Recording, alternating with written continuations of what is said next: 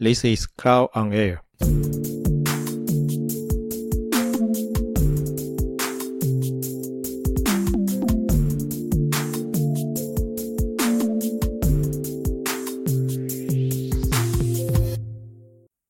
这集 TED 影片的主讲者是艾米贝克，他是一位心理学副教授，专精于组织心理学领域的相关研究，像是办公室恋情、组织文化等议题。艾米任教于纽哈芬大学，这是一间美国排名第八十七名的私立大学。这集 TED 影片里，他会运用心理学领域的研究与知识，回答七个与办公室恋情有关的有趣问题。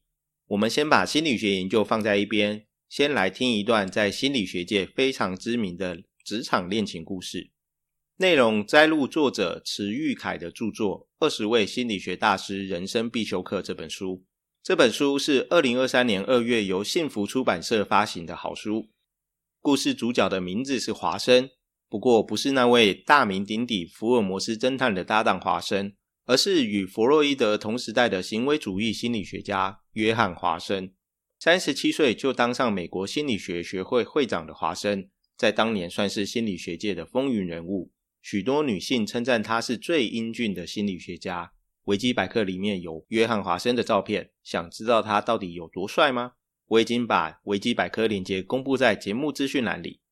刚才提到华生是当时心理学界的风云人物，不只是因为帅气的外表，他的一项研究也让他成为最有名也颇具争议性的心理学家。这项研究是透过十一个月大的幼儿去证明小孩子的恐惧是从环境中学习而来的。华生认为环境对人类的影响非常大。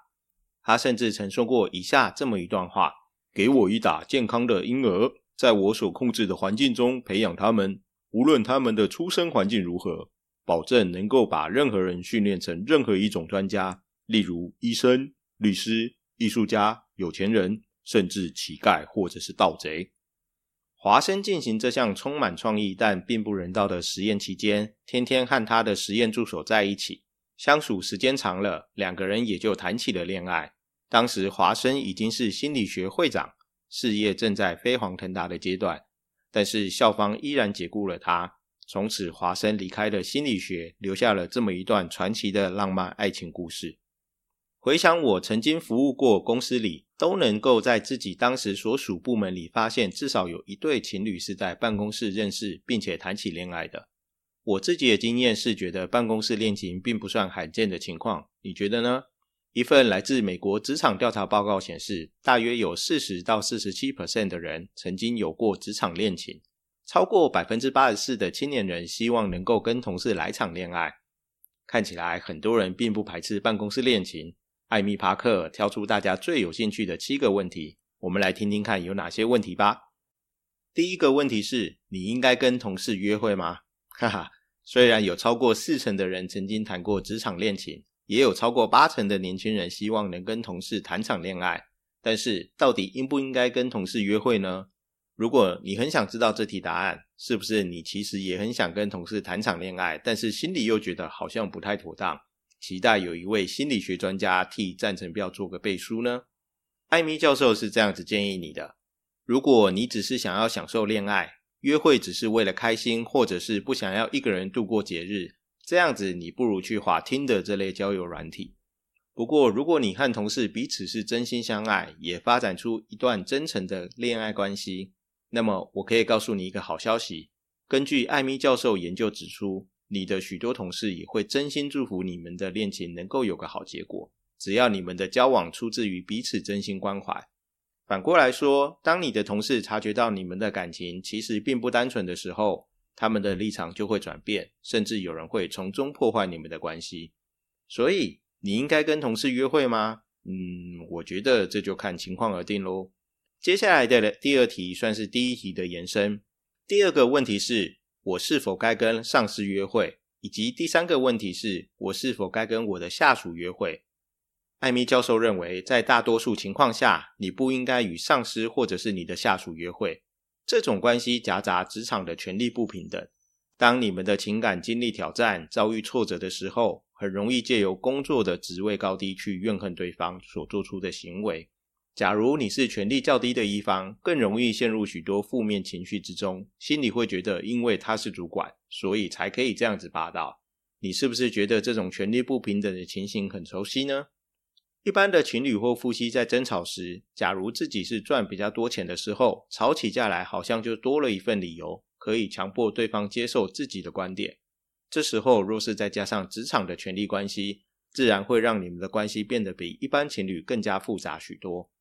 根据艾米教授的研究发现，与上司或下属约会很有可能会对你的职业发展有负面的影响。想象一下，你是一间法律事务所的人资主管，老板要从两位候选人中挑出一位公司未来的合伙人。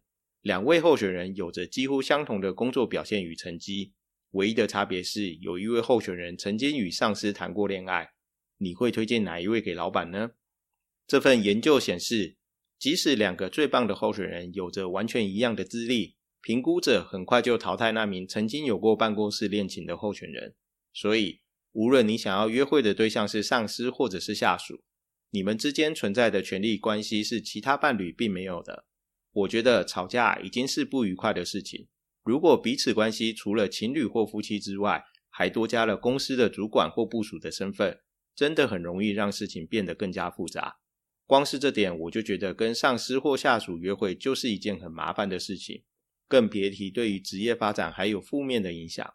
不过，就算如此，一段感情从来就不是由理性主导的，对吧？无论你们之间是否存在职场上的上下属权力关系，前面三个问题都是在探讨你是否应该要跟同事约会。好奇你的答案是什么？可以告诉我吗？接着第四题的问题是。我撞见同事们在约会，那么应该要如何处理呢？想象一下，你趁着圣诞假期出国度假，碰巧在国外餐厅发现你的主管和另外一位同事也在餐厅，你是不是觉得这种情况超级尴尬的？你到底是要过去打招呼，还是赶紧离开餐厅，假装没有看见呢？艾米教授这样子建议你，其实你不必小题大做，也不用拿起手机发现动，就当做是一件稀松平常的事情就好了。我也很同意艾米教授的建议，毕竟怎么样都是别人的事情，而且我的生活或者是工作并没有因为这件事情受到影响或改变。不过，当你发现这项事实之后，建议你之后在公司遇到对方的时候，不要因为这件事情而改变你对于对方的态度或相处模式。刚才的问题是你不小心撞见对方的时候该怎么办？第五个问题则是同事在办公室里打情骂俏，我觉得很烦，怎么办？我觉得在台湾应该超多人想问这题的。首先，先告诉你一个冷知识：有许多研究发现，在办公室里打情骂俏的情况，有助于主动调情那个人的工作表现。听起来似乎也很合理，主动的人应该很热在其中，刚好呼应第一集节目主题：员工开心的工作能够有好的工作表现。但是，艾米教授的研究也指出，这些在办公室里发生的打情骂俏情况。对于旁观者或者是挑逗的人，却总是觉得尴尬的不得了呢。我们在职场上碰到打情骂俏，往往会觉得那个人不懂规矩，而且如果是你在工作上遇到同事或主管对你调情，往往也会对公司感到不满意，也会觉得公司不够尊重你，甚至会考虑离职。所以，当你遇到这种情况，你应该要建议你的部门主管、人资主管，或者是直接向公司高层反映。即使有些主管认为打情骂俏对员工没有影响，甚至有些人会觉得蛮享受其中的感觉。事实上，打情骂俏的存在对工作环境是有害的。既然打情骂俏对工作环境是不利的，紧接着第六个问题是：公司是否应该要制定职场恋情的相关规定呢？许多公司可能会把两种情况搞混在一起。这里指的两种情况，一种是刚才讨论的打情骂俏。另外一种是发生在职场的性骚扰行为。关于性骚扰的规定是一定要有的，相信每间公司与人资主管都同意这点。但是，对于我们刚才谈到两情相悦的行为，就有点不同了。人资部门可能希望能够大刀一挥，告诉全体员工，职场上不应该谈恋爱。说实在的，这样的想法太不务实了。人与人之间的情感连结，甚至性欲，都是再常见不过的事情。公司不需要刻意压制职场上的恋情，反而需要更努力创造的文化是让每一位同事都能感觉到他的工作贡献是受到重视的。这个受到重视的原因，并不是因为依靠外表、性别或者是恋爱关系。怎么样创造一个受到重视与尊重的工作环境，比起压抑办公室恋情更为重要。前面讨论许多办公室恋情的情况，最后一个问题是：为什么同事之间经常会受到吸引呢？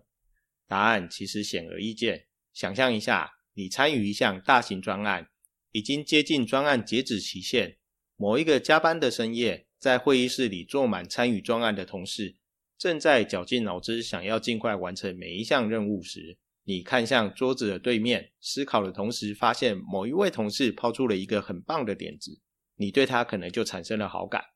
这很正常，心理学上把这种情况称为互相依赖。